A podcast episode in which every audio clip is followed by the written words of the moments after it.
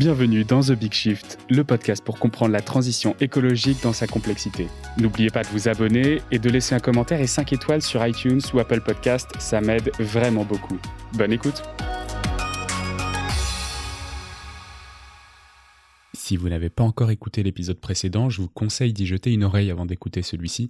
On y parle de notre système électrique actuel, de nos futurs besoins en électricité. Et sinon, bah, bonne écoute. Passons maintenant du coup une partie peut-être sur les sur les défis de chacun de ces scénarios. Alors on a compris que sur le nucléaire, on a effectivement un défi technologique, on n'a plus forcément les connaissances euh, liées à la liées à ces constructions. Il y a même des technologies qui sont pas encore là, et puis il y a toujours ce, le risque nucléaire euh, bah, qu'on laisse euh, laisse vraiment gentiment à, l'ASN, donc l'autorité de sûreté nucléaire, de faire ses choix pour les pour les pour les électricités venant d'énergies renouvelables, euh, quels, sont, quels sont les défis euh, qui sont liés à ces, à ces scénarios? Et d'ailleurs, moi j'avais une question aussi supplémentaire, c'est la différence entre la version grand parc pour les photovoltaïques et la version euh, toiture de particulier. Quels sont les, pourquoi avoir fait une différence entre ces, entre ces scénarios-là aussi? Il y, a, y, a, y, a, un peu de donc du coup entre ces deux scénarios c'est une différence de, de scénarisation d'histoire euh, je pense que ce qui est intéressant c'est que ça montre que le photovoltaïque en toiture c'est pas du tout aussi peu coûteux qu'on pourrait le croire mmh. alors ça a un intérêt euh, écologique parce que certes il bon, faut toujours les matériaux pour faire le photovoltaïque mais au moins il n'y a pas d'empreinte au sol parce que euh, l'empreinte au sol que peut occuper des parcs photovoltaïques, elle n'est pas du tout négligeable. Hein. Ça peut être des surfaces assez importantes. Donc il y a un intérêt à les mettre sur les toits. Et, euh, et, ce, et cette variante permet de se rendre compte de la difficulté d'avoir pas mal de photovoltaïques et également du coût que ça peut avoir euh, d'en mettre plutôt euh, sur les toitures, donc de manière très diffuse sur le territoire. Je pense que ça permet de montrer un peu les limites d'un discours de relocalisation de la consommation, etc. Parce que en fait, ce qu'on se rend compte, mais ça aussi c'est une constante et c'est un truc qui est assez mal compris, c'est que plus on a de renouvelables, plus on a d'échanges d'électricité à longue distance. Tout simplement parce que, ok, on a une centrale, on a pardon, ok, on a des panneaux solaires ou des éoliennes à côté, mais elles produisent pas tout le temps. Donc, on a besoin de chercher l'électricité ailleurs quand euh, les productions locales ne produisent pas. Et inversement, quand les productions locales, souvent, elles produisent trop parce qu'on est obligé de les, surdimensionner euh, par rapport aux besoins. Et à ce moment-là, on exporte les surplus vers les régions avoisinantes euh, qui produisent moins, ou on, va vers du stockage. Et du coup, plus de renouvelables, eh ben, c'est plus d'échanges d'électricité. C'est un réseau de, transport et de distribution d'électricité qui est plus dense. Et, du coup, ça permet de montrer un peu, un peu ces choses-là, et ça permet de montrer aussi euh, des différences en termes de nécessité euh, de, stockage ou de comportement du, réseau électrique. Et donc, je pense qu'ils ont fait ces deux scénarios en, en, essayant de mettre un peu de distance entre les deux pour donner des points de comparaison et, et, pour montrer un peu ce que ça peut impliquer en termes de euh, fonctionnement du réseau, en termes de, de fonctionnement physique et également euh, en termes de coûts. Euh, C'était pas une idée de d'autoconsommation des particuliers ou de alors l'autoconsommation est, est, est, un peu un peu abordée, mais c'est l'autoconsommation ça ça va pas ça, va pas tout résoudre. En fait, si, si on pousse, bah, moi j'ai un peu de mal avec l'autoconsommation pour une raison qui est très simple, c'est que si on pousse la logique au maximum, mettons qu'il y ait plein de personnes qui sont en autoconsommation, en fait, ils vont se mettre à tirer sur le réseau quand ils vont plus produire eux localement, quand le photovoltaïque va être à la peine, par exemple euh, en début de soirée, et au même moment que tout le monde. Donc en fait, ça change pas grand-chose au dimensionnement euh, du réseau électrique, qui est, qui est le coût, quoi. Et par contre, ça change des choses au niveau de comment on répartit ces coûts-là, parce qu'en final, ils vont être là juste pour appeler au moment où on a le plus besoin. Donc ça va être pour eux qu'on va déployer des moyens de pointe qui coûtent très cher. Et du coup, on va répartir ces coûts sur une collectivité à laquelle ils participent assez peu s'ils payent assez peu d'électricité. Donc il y a, y, a y a des enjeux de économiques et éthiques et c'est compliqué hein, la question de l'autoconsommation. J'ai pas de vidéo dédiée, donc je peux pas aller très loin. Mais moi, ça me pose des, des interrogations. Je comprends l'intérêt jusqu'à un certain point. Je pense que si on va trop loin, ça, ça fait quand même des effets de système qui peuvent être un peu, qui peuvent être un peu pervers. D'accord. Ce que je comprends effectivement, c'est que euh, on a euh, on a des surconsommations qui vont arriver bah, essentiellement le soir en hiver et que bah, il faudra quand même dimensionner euh, tout, tout le tout l'appareil de, de, production électrique en fonction de ces de ces surconsommations.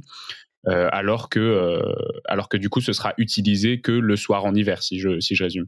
Ouais, c'est un peu l'idée. Après, il faudrait voir. Je crois que RTE parle spécifiquement de l'autoconsommation à certains endroits du rapport. Je me souviens plus très bien. Mais je pense que ça peut être l'occasion aussi de faire quelques rappels sur le, fonctionnement euh, du réseau électrique. Donc le réseau électrique, il est un peu particulier parce qu'il faut toujours qu'il y ait égalité entre production et consommation. C'est la contrainte pour que ça fonctionne. Donc il euh, faut toujours que les centrales fournissent autant d'électricité qu'il y en a dans les pertes un petit peu et puis dans la consommation. Jusque-là, ce qu'on a beaucoup, beaucoup fait, c'est euh, de faire varier la production en fonction de la consommation. Donc, au fur et à mesure que euh, les Français rentrent chez eux à 17-18 heures et commencent à faire la cuisine, la consommation va augmenter et la production doit suivre pour stabiliser le réseau. Il y a des discussions de plus en plus, et c'est intéressant, hein, d'ailleurs c'est très visible dans, le rapport de RTE, sur le fait qu'on puisse piloter une partie de la demande d'électricité, donc qu'on puisse aussi ajuster euh, la consommation en fonction de la production. Alors, pourquoi? Alors, c'est quelque chose qu'on fait déjà depuis assez longtemps pour une petite partie de l'électricité. Par exemple, les chauffe-eau électriques, il y en a qui sont pilotés et qui se déclenchent automatiquement en heure creuse, mmh. et ça depuis 30, euh, 40 ans, donc c'est vraiment pas du, du high-tech. Et pourquoi on fait ça? Bah Parce que on les déclenche à 23 heures, enfin 22, 23 heures minuit, je crois que ça, ça dépend des régions au moment où la consommation rediminue, parce que là, on a des excédents de production qui peuvent être utilisés à ce moment-là, et ça évite d'avoir des chauffe-eau qui se déclenchent à 17, 18 heures, 19 heures pendant la pointe du soir, et qui obligent de mettre des moyens très coûteux qui servent une demi-heure dans la journée. Donc, ça nous a permis de décaler une partie de la production et ça c'est très intéressant pour le réseau. Et aujourd'hui c'est quelque chose qu'on envisage de plus en plus pour deux à, cause de deux grands facteurs. D'abord, on va avoir d'un côté une production qui n'est pas pilotable. Euh, les éoliennes vont produire quand il y a du vent, le photovoltaïque va produire quand il y a du soleil. Donc si on peut décaler euh, des consommations au moment où on a des productions importantes de renouvelables, c'est mieux c'est mieux pour tout le monde. Il y a moins besoin de trucs coûteux sur le système électrique et ça permet euh, d'alimenter ces nouveaux besoins avec une électricité qui a peu d'impact environnementaux. Et l'autre facteur qui joue là-dessus, c'est qu'on va avoir de plus en plus de, euh, de consommation qui va être pilotable. Je ne sais plus exactement ce que, ce que dit RTE. Je crois qu'aujourd'hui, on est à environ 5% de la consommation qui peut être pilotable. Alors, on parle de décalage de euh, quelques heures à quelques jours. Hein. On ne parle pas de trucs qu'on décale de, de l'été à l'hiver, évidemment. Euh, mais à terme, on va être en 2050, ils envisagent quelque chose comme 15%, je crois. Donc il y a quand même une augmentation qui est significative. Et c'est notamment lié aux nouveaux usages. Hein. Euh, si on a des bâtiments qui sont extrêmement bien isolés, eh bien, on peut décaler un peu le chauffage dans le temps. Ils vont bien garder la chaleur, donc on peut se permettre de chauffer euh, au moment où il y a moins de consommation et ils vont pouvoir garder cette chaleur et, également, euh, la charge des véhicules électriques va devenir une variable qui peut permettre d'ajuster euh, le réseau électrique. Donc un véhicule électrique, souvent, ça a des batteries euh, significatives hein, qui représentent quelque chose comme une semaine de consommation d'électricité d'une maison. Donc c'est quand même pas rien en termes de, de capacité. Et si on peut les brancher, par exemple pour des gens qui vont au travail en voiture électrique, s'ils peuvent les brancher le midi à leur, euh, à leur travail, eh bien, ça permet de synchroniser la charge de ces voitures électriques au moment du pic photovoltaïque qui arrive plutôt en milieu de journée et tout le monde comprendra bien euh, pourquoi. Donc ça, ça peut être voilà, d'un côté, on peut ajuster un peu la demande. Et ensuite, qu'est-ce qu'on fait pour ajuster la production? Bah, Qu'est-ce qu'on fait aujourd'hui? Pardon. On fait varier la production de centrales qui sont pilotables, de barrages hydroélectriques, euh, de centrales nucléaires dans une certaine mesure. Ça varie, ça fait du suivi de charge, mais ça varie assez lentement par rapport à des centrales hydroélectriques ou des centrales thermiques au gaz. Donc pour l'instant, c'est au gaz fossile, mais c'est un moyen de production qui est quand même pas mal utilisé en Europe et qui permet de varier euh, rapidement la production. Donc aujourd'hui, quand la consommation augmente, on fait monter euh, ces centrales-là. Demain, qu'est-ce qu'on envisage? On envisage en plus d'avoir des moyens pilotables, hein, parce que même si on est tout renouvelable, faut pas oublier qu'on a l'hydroélectricité qui est quand même un moyen pilotable extrêmement pratique. Mm. On envisage d'avoir des moyens de stockage. Dans les stockages, il va y avoir le, alors le truc important à comprendre pour le stockage, c'est qu'il y a des besoins à des échelles différentes. Si j'ai besoin de lisser sur la journée, si j'ai besoin de décaler euh, la production photovoltaïque, une partie de la production photovoltaïque de 15-16 heures vers 18-19 heures, je peux me contenter d'avoir un peu de batterie. Euh, mais si j'ai besoin de, euh, de répondre à des besoins en hiver pendant un moment où j'ai pas de vent, eh ben des batteries sont pas du tout euh, mm. adaptées à ce type de besoin. Il faut réussir à décaler euh, de grandes quantités d'énergie comme ça entre les saisons. Et pour ça, ce qui est envisagé euh, dans beaucoup de scénarios 100% renouvelables, c'est encore d'avoir des centrales thermiques. Donc comme on a aujourd'hui, c'est des centrales au gaz fossile, mais ce gaz fossile qui soit décarboné. Donc soit d'avoir des, des, biogaz, donc des gaz issus de la biomasse, mais le gisement paraît assez limité. Il y a, beaucoup de débats là-dessus, donc il y a beaucoup de controverses. Soit de passer par l'hydrogène. Donc quand on aurait trop d'électricité, on produirait de l'hydrogène et quand qu'on pourrait stocker sous forme de métal, on, pourrait faire la transformation. Et quand une, une, froide semaine de février, on n'a pas beaucoup de soleil et plus de vent, eh bien, on utiliserait cet hydrogène. Alors, il y, a encore beaucoup hein, d'incertitudes avec ces technos qui sont au mieux déployés à petite échelle, parfois sous forme de prototype et parfois encore plus bas dans, dans le développement. Mmh. Mais ce qu'il faut se rendre compte, en fait, c'est que la logique du déploiement de renouvelables en Europe, parce qu'en France, c'est toujours compliqué avec cette question nucléaire, mais la logique du déploiement du renouvelable en Europe, c'est aujourd'hui, on part avec une grande quantité de fossiles, avec des centrales fossiles qui fonctionnent en fait tout le temps. Il y a tout le temps du fossile dans la production électricité européenne. On va ajouter des renouvelables. Les premières étapes, c'est facile. On met du renouvelable, ça vient effacer directement du fossile. Mm. Ça ne veut pas dire qu'on ferme la centrale, parce que la centrale en a besoin quand le renouvelable ne fonctionne pas. Ça veut dire qu'on brûle moins de fossiles dans ces centrales-là qu'on baisse leur facteur de charge. Donc, une centrale au charbon qui est utilisée en continu, eh bien, elle va servir un peu moins quand on déploie les premières éoliennes, euh, un peu un peu moins quand on a déploie plus, beaucoup moins quand on en a beaucoup, etc on brûle moins de charbon, donc on émet moins de CO2. Donc ça, c'est la première phase de compression qui est facile. À chaque fois qu'on ajoute de renouvelables, on efface du fossile. Ça se complique quand euh, on doit effacer le fossile qui est utilisé quand il n'y a plus de renouvelable. Mmh. Mais quand on arrivera là, en fait, même si on arrive là, même si on arrive juste à, comment dire, parce que là, il y a, un truc qui est très très intéressant dans le rapport de RTE, et je pense que ça n'a pas toujours été euh, été regardé, c'est que Certes, RTE fait le pari que à terme, on aura par exemple cet hydrogène qui permettra de passer euh, les pires moments du, système électrique, les moments où le renouvelable ne, ne, produit plus. Donc certes, il y a ce pari qui est discutable, mais imaginons qu'on n'ait pas ce pari. Imaginons qu'on soit dans un scénario 100% renouvelable et que finalement on échoue à avoir de l'hydrogène et on doit faire l'équilibrage avec du gaz. Ça représente des quantités de gaz qui sont pas énormes. Ça représenterait une production au gaz qui serait de l'ordre de euh, 15-20 TWh par an mmh.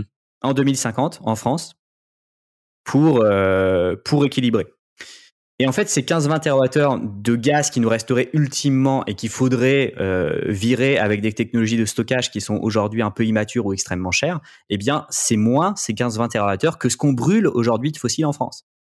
Donc, si, alors, il y a toujours cette question de est-ce que c'est crédible, euh, RTE, etc. Mais moi, moi, je pense que ça l'est. Et si on regarde ça, en 2050, si on échoue avec les moyens de stockage, si on doit équilibrer avec juste du gaz à la fin, on se retrouve à brûler moins de gaz pour produire plus d'électricité que ce qu'on brûle aujourd'hui de fossiles dans notre système électrique, qui est réputé hyper décarboné, etc. Mais on a quand même 10% de fossiles. Mmh.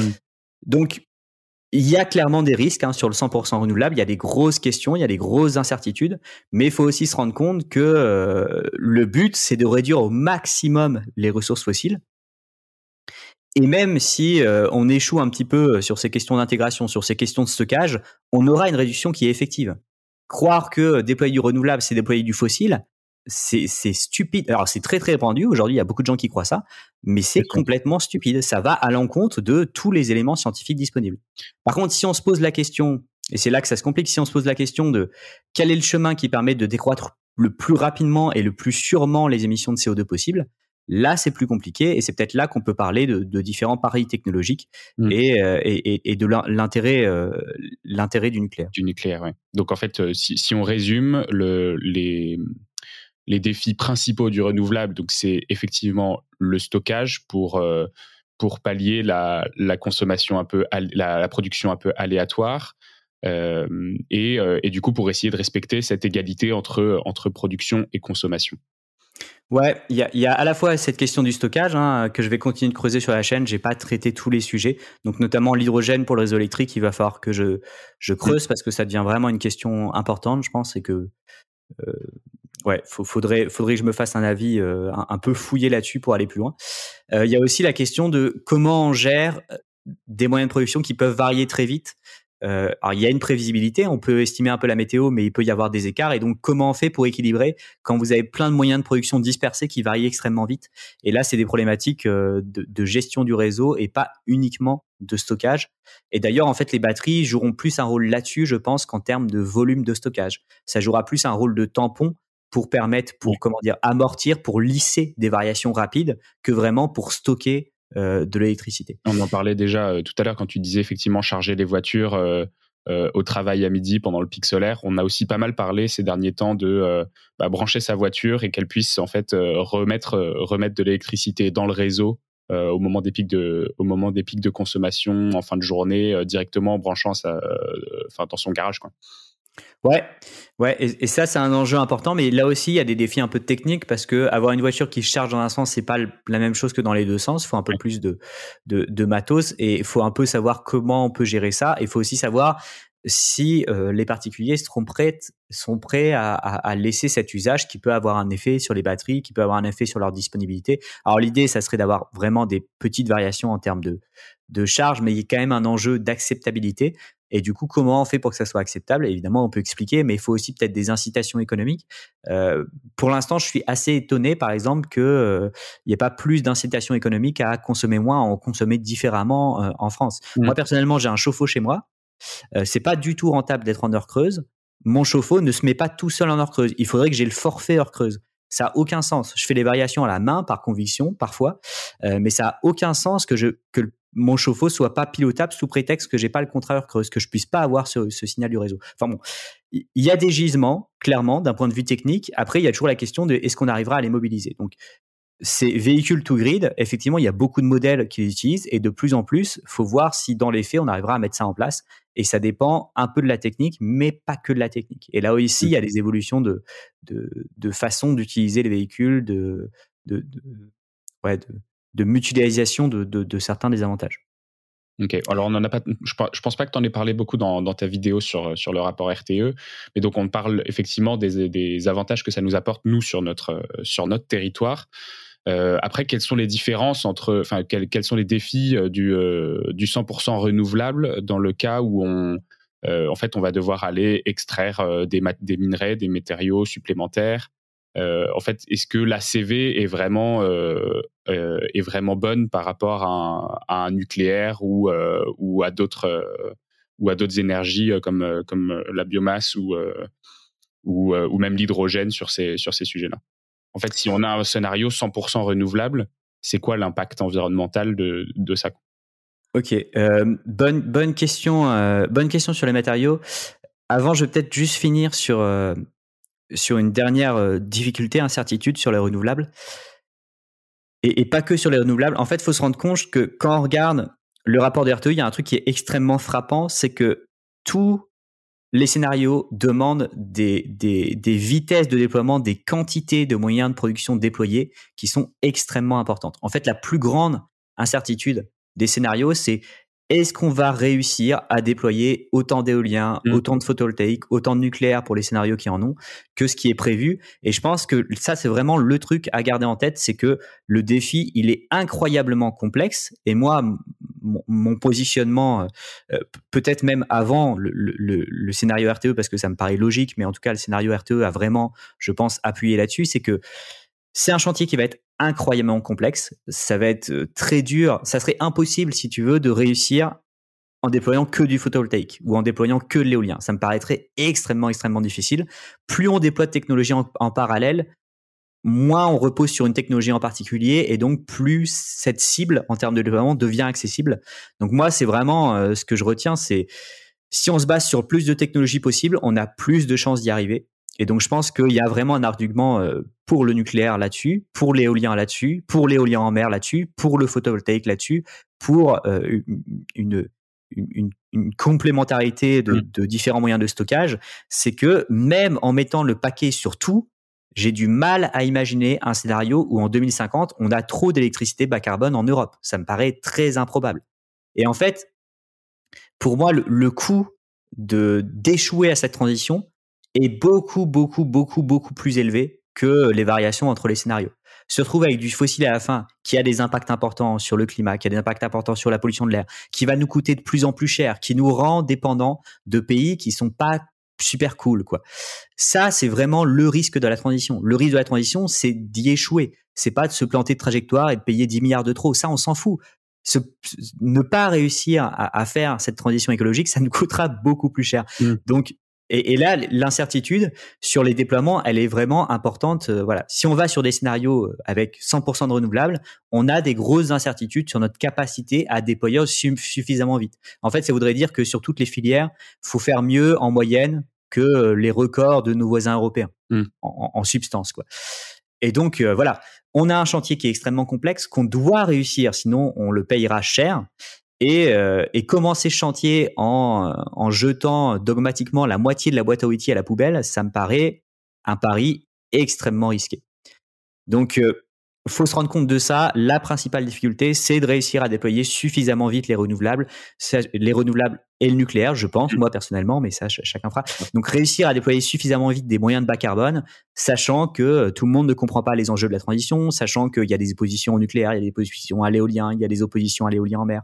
Euh, il y a des incertitudes peut-être encore un peu plus grandes sur l'éolien en mer, qui est une technologie qu'on a encore peu déployée en France, et on ne sait pas si on arrivera, si on arrivera assez vite. C'est pas tout à fait les mêmes fonds que la mer du Nord. Il peut y avoir des oppositions locales fortes qui se mettent en place. On verra comment ça se passe. Donc vraiment, les incertitudes sur notre capacité à déployer euh, sont les plus grandes. Et, moi, personnellement, hein, même égoïstement, parce qu'on parle quand même d'impact que je vais subir. Hein, le changement climatique, c'est hier, c'est maintenant, c'est demain. C'est pas des trucs pour dans 50 ans. Et donc, même égoïstement, j'aimerais bien qu'on mette le paquet sur tous les moyens de production de bas carbone. Voilà. Comme ça. c'est très clair. Je l'aurais dit de mes questions euh, si tu avais un scénario préféré.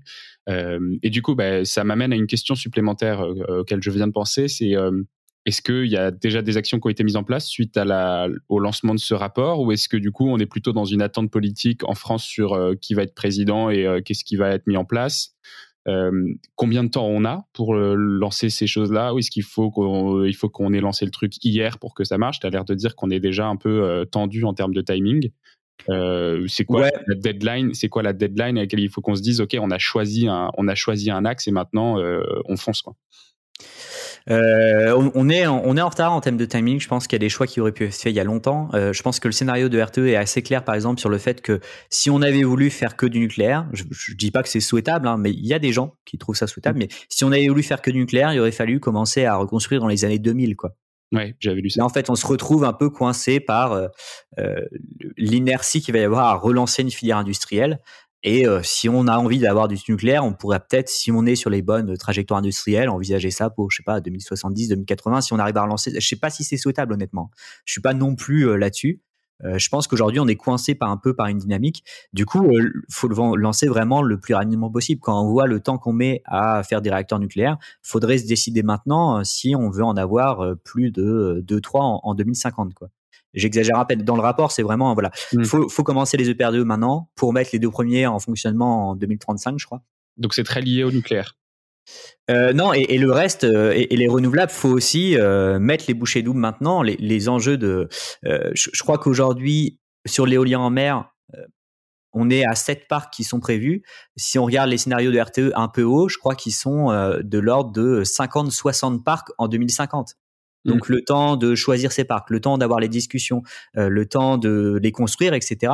Euh, non, faut, aujourd'hui, il faut se décider de pousser tout à fond quoi et, surtout qu'il y a des inerties au départ faut mettre en place les filières faut adapter les réglementations il y a beaucoup de questions euh, au niveau de la réglementation notamment sur l'éolien qui peut être un, frein important avec des recours qui, qui font accumuler les retards etc donc faut réussir à intégrer la société civile à simplifier certaines choses pour euh, limiter les barrières réglementaires. Et puis après, il y a des barrières techniques et il y a des, des questions euh, d'inertie industrielle euh, qui sont importantes aussi, sachant que logiquement, si tout le monde réfléchit comme nous, ce qui est au moins un peu le cas en Europe, eh bien, tout le monde va faire ça en même temps. Et donc, il peut y avoir des contraintes aussi en amont mmh. euh, sur la question des matières premières euh, qu'on peut évoquer. Mais oui, il y, a, il y, a, vraiment un choix important à faire aujourd'hui. On, on, prend du retard. Cette question de l'énergie a été euh, sous-estimée en France par les politiques, par les milieux, je pense même économiques, industriels et par la population.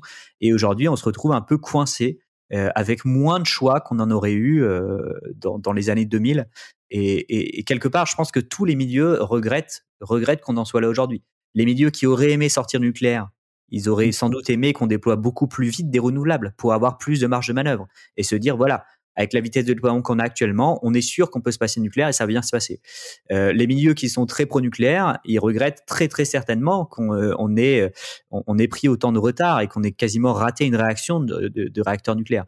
Donc si, je pense s'il y a un truc qui unit un peu toutes les sensibilités euh, de, de l'énergie, c'est que euh, on, est en retard. On est en retard et il faut vraiment s'y mettre, les gars. Sinon, Sinon, ça va pas bien se passer. Et, dans un monde qui va devenir un peu euh, chaotique, on va commencer à lutter contre le changement climatique. Euh, les, fluctuations sur les ressources fossiles peuvent coûter très cher économiquement et donc socialement. Euh.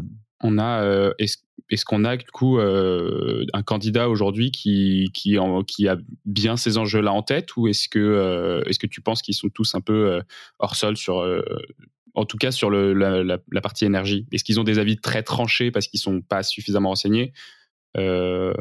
Ou est-ce qu'il y en a qui ont quand même euh, bien, bien en tête ces enjeux? Je pense que je pense que le niveau de la présidentielle est extrêmement bas euh, sur ces enjeux-là. Je suis pas sûr qu'ils aient, enfin comment dire, il y a des opinions qui sont très tranchées. Moi, à la vue du RTE, euh, enfin encore une fois, c'est c'est mon opinion personnelle, mais disons que j'ai autant de mal avec des candidats qui sont opposés à l'éolien, voire qui ont des postures de démanteler l'éolien existant. Je veux dire, qui ferait ça? Qui détruirait un truc qui t'a coûté cher à construire et qui après produit l'électricité à, très bref, enfin détruire détruire le capital existant, c'est peut-être c'est une mesure d'une stupidité incroyable d'un point de vue économique. Et et, donc là, on a un extrême, et, de l'autre côté, j'ai vraiment beaucoup de mal avec euh, ceux qui sont très opposés au nucléaire ou qui poussent même à une sortie extrêmement rapide d'actifs qui sont là, qui sont existants, qui produisent l'électricité bas carbone. Surtout quand on regarde le niveau des arguments. Moi, j'ai travaillé très longtemps sur le nucléaire sur la chaîne, euh, et, franchement, il pourrait y avoir des arguments. Il y a évidemment des choix politiques, mais le niveau euh, de ce qui se raconte sur le nucléaire par les politiques antinucléaires, c'est extrêmement, extrêmement bas. C'est des niveaux que, que comment dire, je, je, un, élève me raconterait ce qu'il raconte en discours sur le nucléaire, il aurait zéro. C'est, absurde. En fait, c'est de la désinformation. C'est, mmh. c'est, médiocre, c'est médiocre.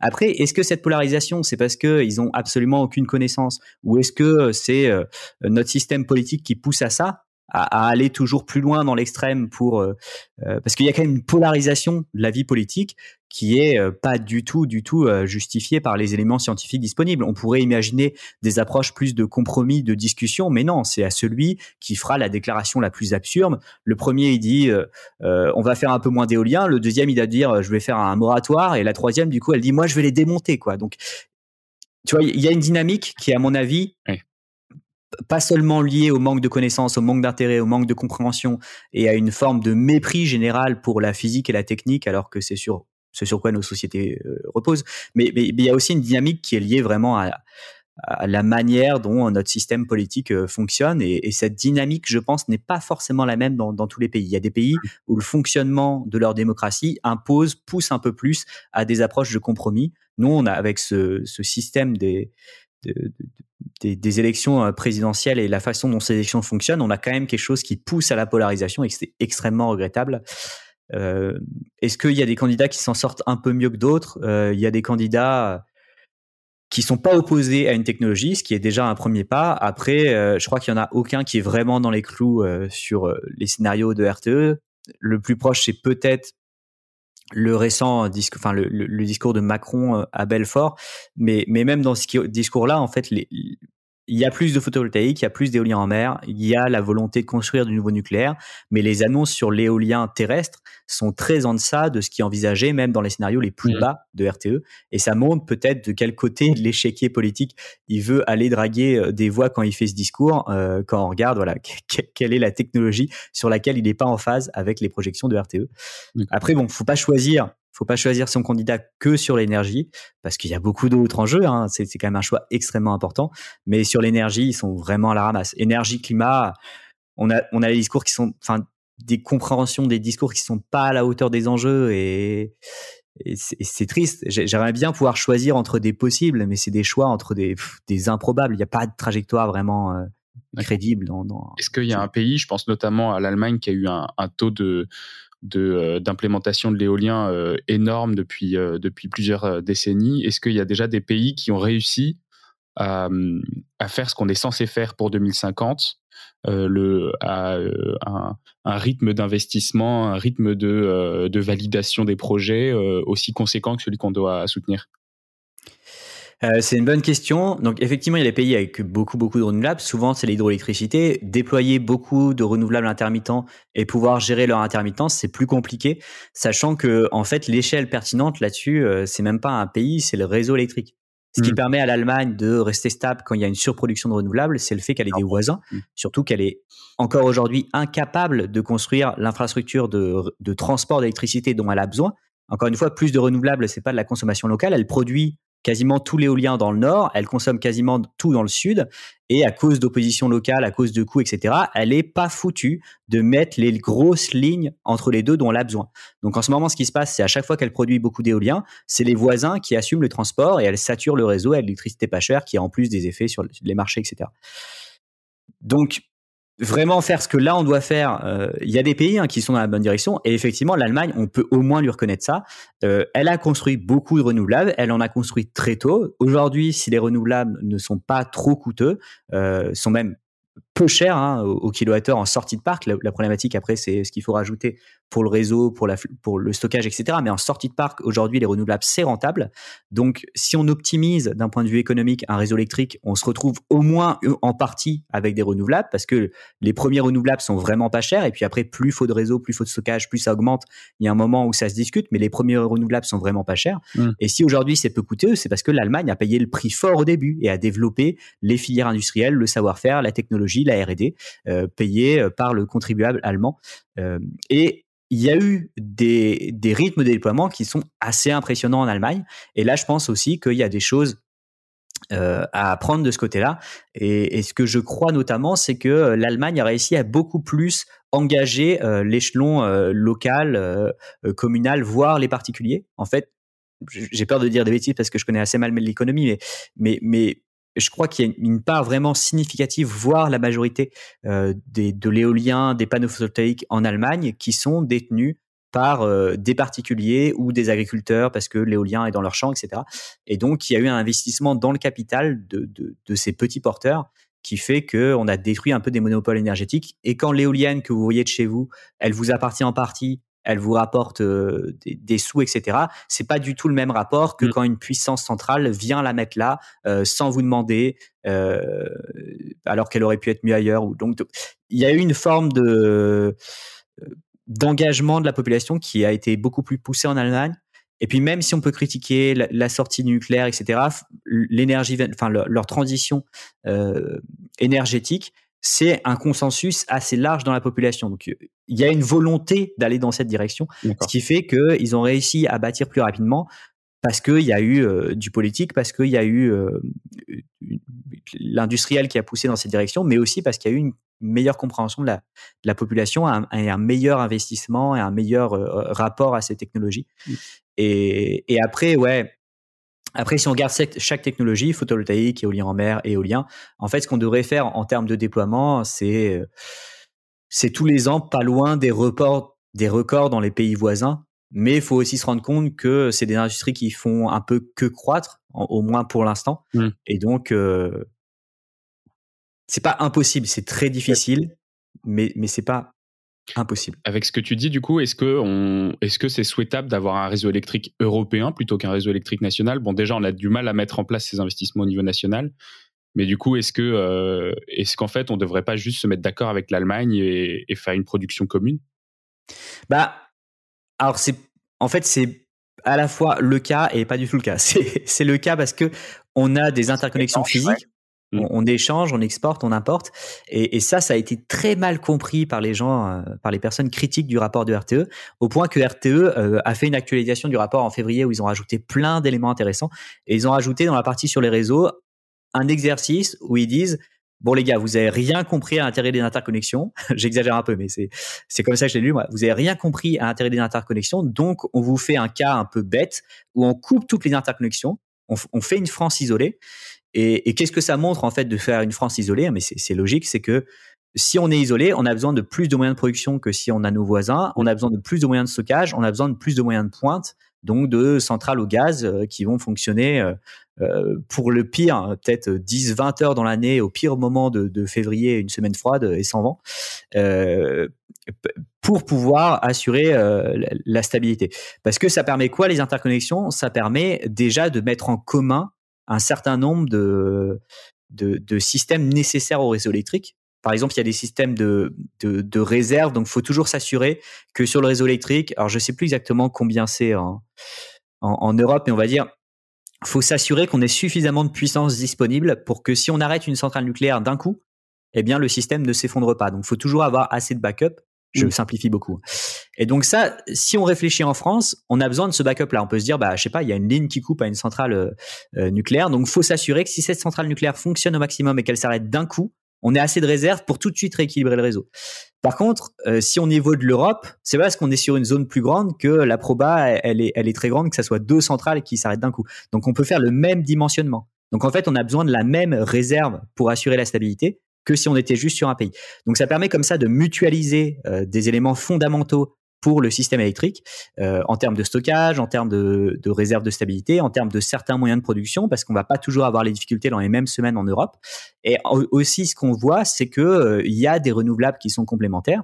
Alors il y a ce truc hein, qui fait tout le temps couler beaucoup d'encre, qu'on appelle le foisonnement de l'éolien, qui est l'idée que quand il n'y a pas de vent à un endroit, il y en a toujours quelque part. Alors faut pas le comprendre comme une sorte d'assurance, faut pas le comprendre comme on n'aura pas besoin de moyens de stockage, mais c'est vrai que si on moyenne sur l'Europe, eh bien, il y a moins de variabilité quand on regarde sur toute l'Europe que mm. si on regarde sur un endroit particulier. Et je pense que c'est logique. Euh, je l'ai quantifié hein, dans une vidéo en prenant des données réelles, dans une vidéo euh, qui s'appelle euh, Réseau électrique et intégration des renouvelables, je crois. Et donc ça, ça existe. Et puis après, on peut même aller au-delà. les pays un peu plus au nord vont avoir plus d'éolien, les pays plus au sud vont avoir plus de photovoltaïque, donc ça peut amener des flux qui vont dépendre du moment de la journée, euh, du moment de la semaine, du moment de l'année. Euh, L'hydroélectricité, quelque part, est déjà euh, mis comme ça en commun entre des pays. L'Allemagne a pas beaucoup de relief et finalement, ce qui lui permet de faire du stockage hydroélectrique, c'est la Suisse voisine. Qui, qui gagne de l'argent en faisant ça, elle le fait pas gratos, mais mais quand vous regardez même euh, Enfin, l'Allemagne a des et, le Danemark pareil. Le Danemark se sert beaucoup de l'hydroélectrique euh, en Norvège pour ajuster. Donc quand il y a beaucoup de vent au Danemark, euh, on va utiliser un peu moins les barrages norvégiens. Et puis euh, quand il y a plus de vent, on va l'utiliser un peu plus. Donc ça permet de décaler l'utilisation de l'eau norvégienne pour les moments où c'est plus difficile. Donc il y a vraiment un énorme intérêt physique et économique à avoir ces intégrations. Là où cette intégration, elle est elle n'est pas encore au point, c'est que il y a ce marché qui est interconnecté, il y a les échanges, les échanges physiques, mais il n'y a pas vraiment de politique commune ou de concertation entre les pays. Hmm. Et, et, moi, il y a une tendance qui me fait assez peur, c'est que tous les pays, pour répondre à, leurs engagements en termes climatiques, vont avoir tendance à fermer leurs centrales pilotables. Donc aujourd'hui, des ressources fossiles, enfin, vont plutôt avoir tendance à, à réduire les, les, centrales fossiles, donc à fermer du pilotable. Et sauf que si tout le monde fait ça en comptant sur ses voisins pour les moments où ça va être compliqué, eh bien, on va avoir un problème en, bout de ligne. Donc, il y a une intégration qui est réelle, euh, contrairement à d'autres qui aimeraient beaucoup se refermer, avoir une très forte indépendance énergétique, ne pas du tout dépendre de ses voisins pour l'électricité, etc. Moi, je pense que ça a une vraie utilité, que c'est plus rentable et que cette intégration européenne, ces interdépendances, parce que ça va aller dans les deux sens, euh, c'est important. C'est important pour l'Union européenne, donc je pousserai plutôt dans cette direction et je comprends vraiment l'intérêt physique et économique euh, de faire ça. Par contre, s'il y avait une concertation un peu plus large, euh, ça serait quand même plus facile. Et là encore, on se heurte à des positions très tranchées sur les positions sur, sur le nucléaire. quoi. Enfin, c'est un, peu triste, mais ça joue quand même beaucoup aujourd'hui euh, sur cette question de, de l'énergie en Europe. Euh. ça serait bien que ça, ça évolue parce que parce que ça fait perdre pas mal de temps, je pense. Ok, on n'a pas encore évoqué le, le coût de ces différents scénarios et, euh, et de bah, du, coup de ces différents scénarios Est-ce que est-ce qu'il y en a qui sont euh, plus faciles à mettre en œuvre plus rapidement que d'autres euh, au niveau économique ou est-ce que ça se vaut? Alors les, coûts, j'ai déjà commencé par ce qui est ce qui est le moins intéressant. les, les, coûts, alors il y, a des polémiques parce qu'en fait dans les coûts peut-être plus que dans d'autres aspects, il y a des paramètres que je qualifierais un peu d'arbitraire ou à minima d'autoréalisateur. Notamment, ce qui va coûter extrêmement cher euh, pour le nucléaire en particulier, ça va être euh, le taux d'actualisation, le, taux d'emprunt pour des actifs financiers. Si vous devez emprunter à 7-8% pour construire votre centrale, mm. l'électricité au kilowattheure va être vraiment, vraiment, vraiment beaucoup plus chère que si vous empruntez à 2-3%. Euh, au point que dans, le futur coût nucléaire, le, poids du financier peut être plus de la moitié du coût. Hein. On, parle vraiment de ça, quoi. Là où je trouve ça un peu euh, discutable, c'est qu'au final, si on dit euh, le nucléaire va être cher parce qu'on parie qu'il est cher parce que les marchés veulent pas y aller, parce que c'est risqué, eh bien, euh, le nucléaire paraît cher et parce que euh, il, est donné comme cher et les marchés n'y vont pas, etc. Euh, si on dit à l'inverse, l'État se porte garant, il investit dans le nucléaire comme il l'a fait dans le passé, hein, et comme il l'a fait en soutien du renouvelable. Le, renouvelable s'est déployé parce que l'État est intervenu. Il, a garanti mmh. que le renouvelable serait rentable malgré le marché quand il l'était pas encore. Donc en compensant les producteurs de renouvelables. Donc en fait, on est aujourd'hui avec des dépenses qui sont assurées, stabilisées, poussées par les différents États. Euh, donc si l'État intervient et dit on va construire le nucléaire euh, aux frais de la collectivité, le nucléaire devient extrêmement rentable au kilowattheure. Donc finalement, on a, on a des enjeux un peu auto-réalisateurs là-dedans parce que suivant ce qu'on fait comme pari, on va dire que le nucléaire ou tel ou tel techno, et puis il y a d'autres technos très intensives en capital, mais on va trouver qu'une techno est rentable ou pas en fonction de l'hypothèse, donc on va investir dedans et donc on va venir valider l'hypothèse. Donc c'est assez compliqué et c'est pour ça que j'ai un peu mes limites avec euh, l'approche économique. En fait, le rapport de RTE a été critiqué euh, euh, par certains par, certaines sensibilités parce que on fait la même hypothèse sur ce taux d'actualisation pour les renouvelables que pour le nucléaire. Alors que du point de vue des seuls marchés financiers, le nucléaire est plus risqué c'est un investissement qui va être plus longtemps à produire. Euh, si demain il y a un accident dans le monde et que le pays ferme les centrales, c'est un, actif qui est échoué. Euh, donc il y a un risque supplémentaire. Euh, donc il y a des économistes qui considèrent qu'il faudrait faire un taux d'actualisation qui est plus fort.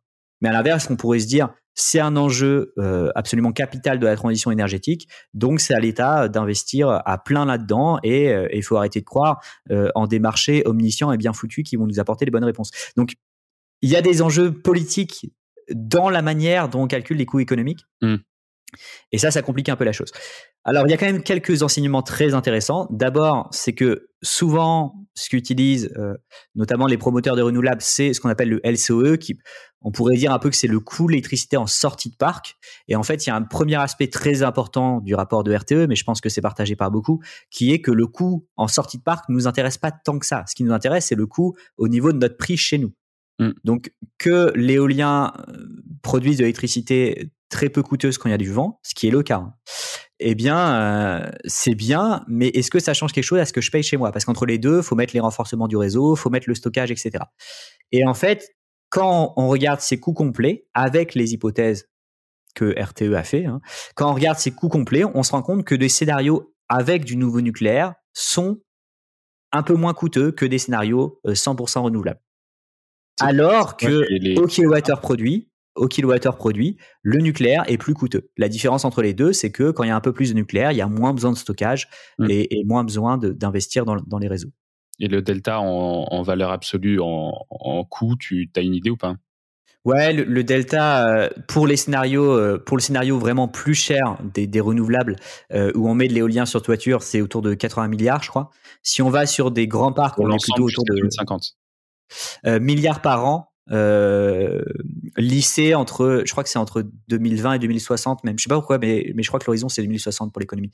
Donc c'est en milliards par an euh, pour, pour, investir là. Donc on est à 80 pour euh, renouvelables diffus, 70 pour de renouvelables en grand parc, et après pour du euh, nouveau nucléaire, je dirais crédible, donc plutôt N2, plutôt 36% en, en 2050, on est autour de 60 milliards. 10 milliards par an, c'est pas une paille, certes, mais il y a des incertitudes, il y a des hypothèses qu'on peut discuter. Et surtout, je pense que ça, c'est dans un mouchoir de poche. enfin, c'est pas grand chose par rapport au coût de se planter, par rapport au coût de se planter, par rapport à l'enjeu.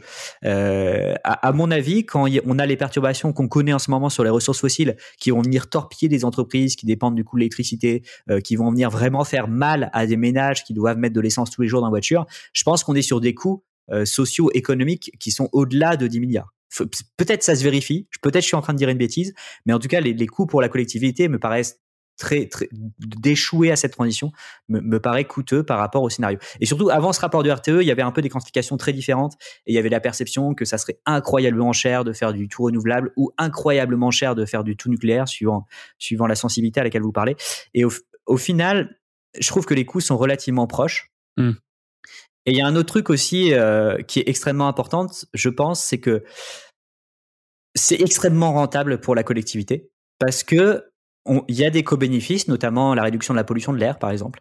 Mais également, euh, ça va changer radicalement notre balance commerciale. Si on doit investir un peu plus, à la limite, acheter un peu des panneaux photovoltaïques ou des éoliennes en dehors d'Europe, ça, ça nous coûte beaucoup moins cher que chaque année devoir acheter des quantités astronomiques de gaz, de pétrole et un petit peu de charbon, mais surtout de gaz et de pétrole qui, qui pèsent incroyablement lourd dans la balance commerciale et qui nous expose à, des risques et à des instabilités qui sont énormes. Donc, du point de vue de la collectivité, c'est rentable. Et je dirais que, au-delà du fait que moi personnellement, ça me paraît pas le critère le plus pertinent, euh, je trouve que c'est intéressant de voir que les coûts sont assez proches et qu'au final, au final, ça me paraît pas un paramètre qui qui est utile pour mmh. trancher. Vu que les coûts sont proches, que les incertitudes sont importantes, qu'il y a des hypothèses là-dedans qu'on pourrait discuter, euh, et, et, en plus on fait des projections de coûts sur des technos qui existent à peine aujourd'hui. Enfin bon, euh, cet exercice un peu incertain, il nous montre des coûts assez proches, et ces coûts assez proches devraient plutôt nous inciter à nous dire OK, ne tranchons pas là-dessus, regardons tous les autres aspects. S'il y avait un facteur 3-4 entre les scénarios, on serait obligé de se dire, OK, bon, c'est bien gentil, mais il faut aller au crédit, il faut aller à ce qui sera faisable. Quoi. Aujourd'hui, il n'y a aucun de ces scénarios qui, en termes de coût, paraît, euh, paraît infaisable. Quoi. Enfin, ils, sont quand même assez proches. Hein. En, termes de matériaux, est-ce qu'on sait si euh, le rapport RTE, par exemple, dans les, enfin, surtout dans les scénarios renouvelables, est-ce qu'il se base sur le fait que euh, le, coût des, matières premières pour euh, les éoliennes, pour le photovoltaïque va augmenter parce que tout le monde va vouloir en faire Ou est-ce qu'on part sur un, Je ne sais pas si c'est des données que tu as. Euh, je, ne sais plus, je sais plus comment c'est intégré. on doit faire du grand parc éolien. on va probablement avoir des soucis d'approvisionnement en plus. Quoi. Ouais, la partie sur les matériaux. Alors, je sais plus comment la partie sur les matériaux est intégrée à la partie sur l'économie, mais en tout cas, il y a vraiment beaucoup de matière dans le rapport de RTE. Il y a 600 pages et j'encourage euh, les, les, les auditeurs attentifs à, y aller. Mais, mais il y a un chapitre 12 sur l'analyse environnementale où il y a tout plein de réflexions sur les matériaux. Euh, moi, les matériaux, à la fois, enfin, j'ai différents problèmes avec cette question des matériaux. La première, c'est que il y a cette opposition au changement, mais en fait, ça a été instrumentalisé dès le début. Hein. Par la voiture électrique, on sait que euh, c'est euh, des, des, puissances pétrolières qui ont fait commencer à parler des métaux parce, pour mmh. des intérêts évidents.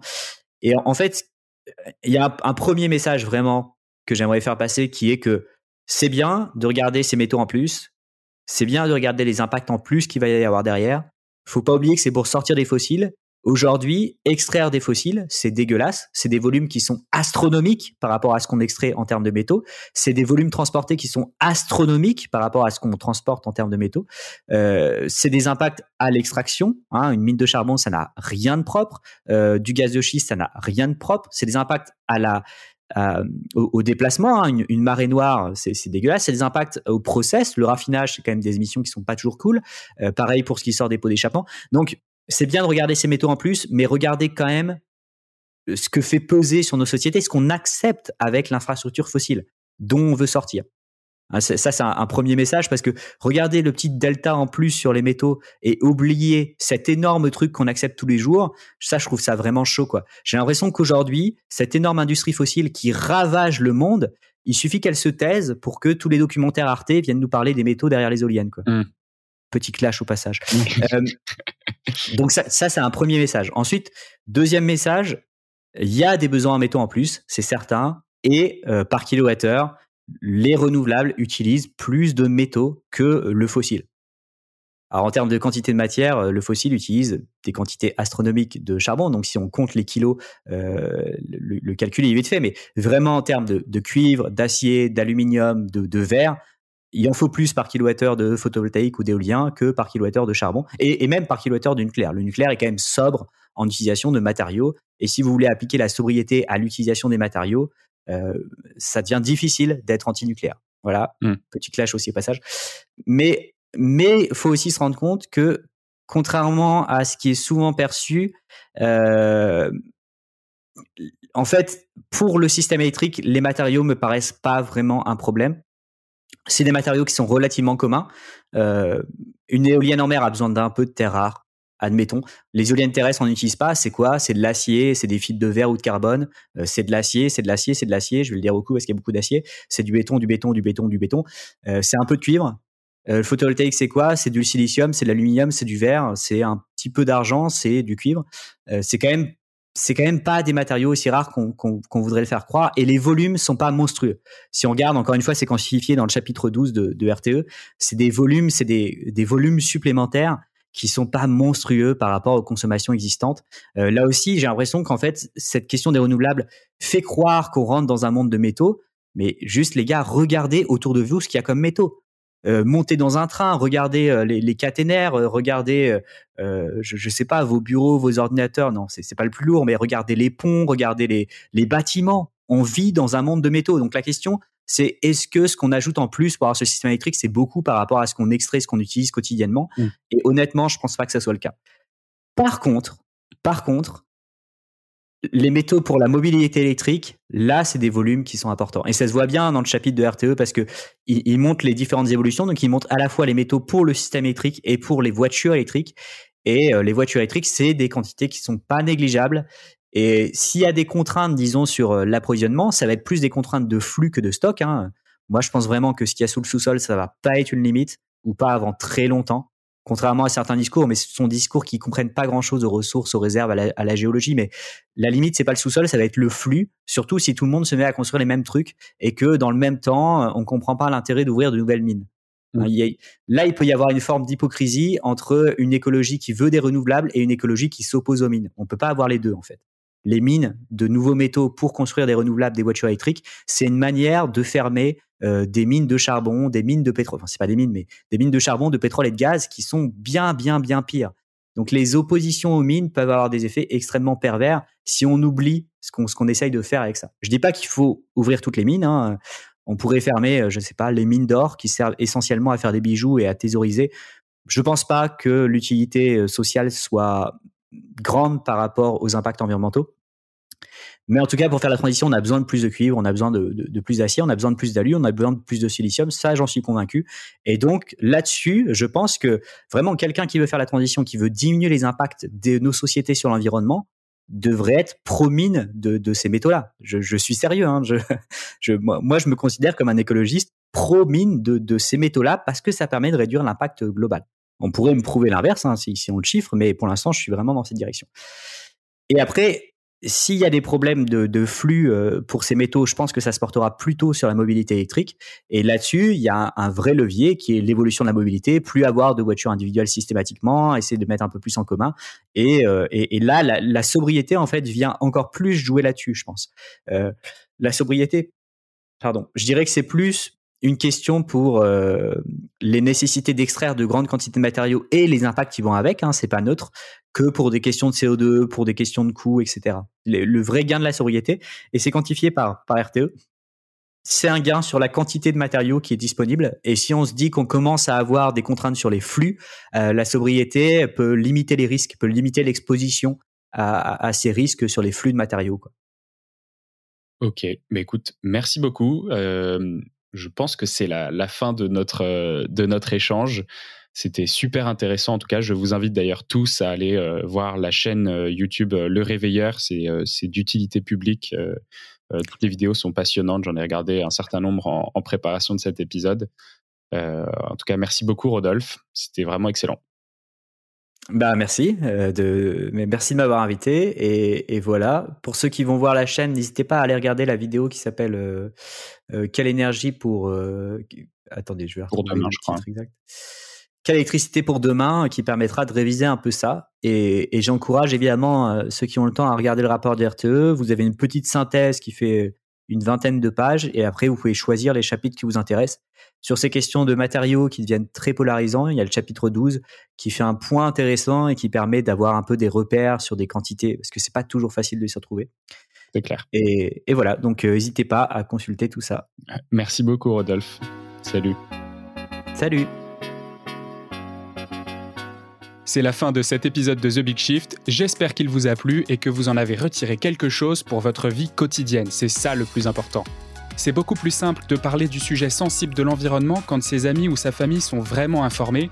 Alors partagez le plus possible The Big Shift, ça aidera tout le monde. Et si vous avez des questions, des sujets que vous souhaitez qu'on aborde, des invités que vous voulez entendre, ou tout simplement que vous voulez qu'on discute de cet épisode, envoyez-moi un message sur LinkedIn. The Big Shift est produit par Echoes Studio. Si vous avez un projet audio, contactez-nous sur www.echoes.studio. Merci d'avoir écouté jusqu'au bout. Je vous retrouve très bientôt pour un nouvel épisode.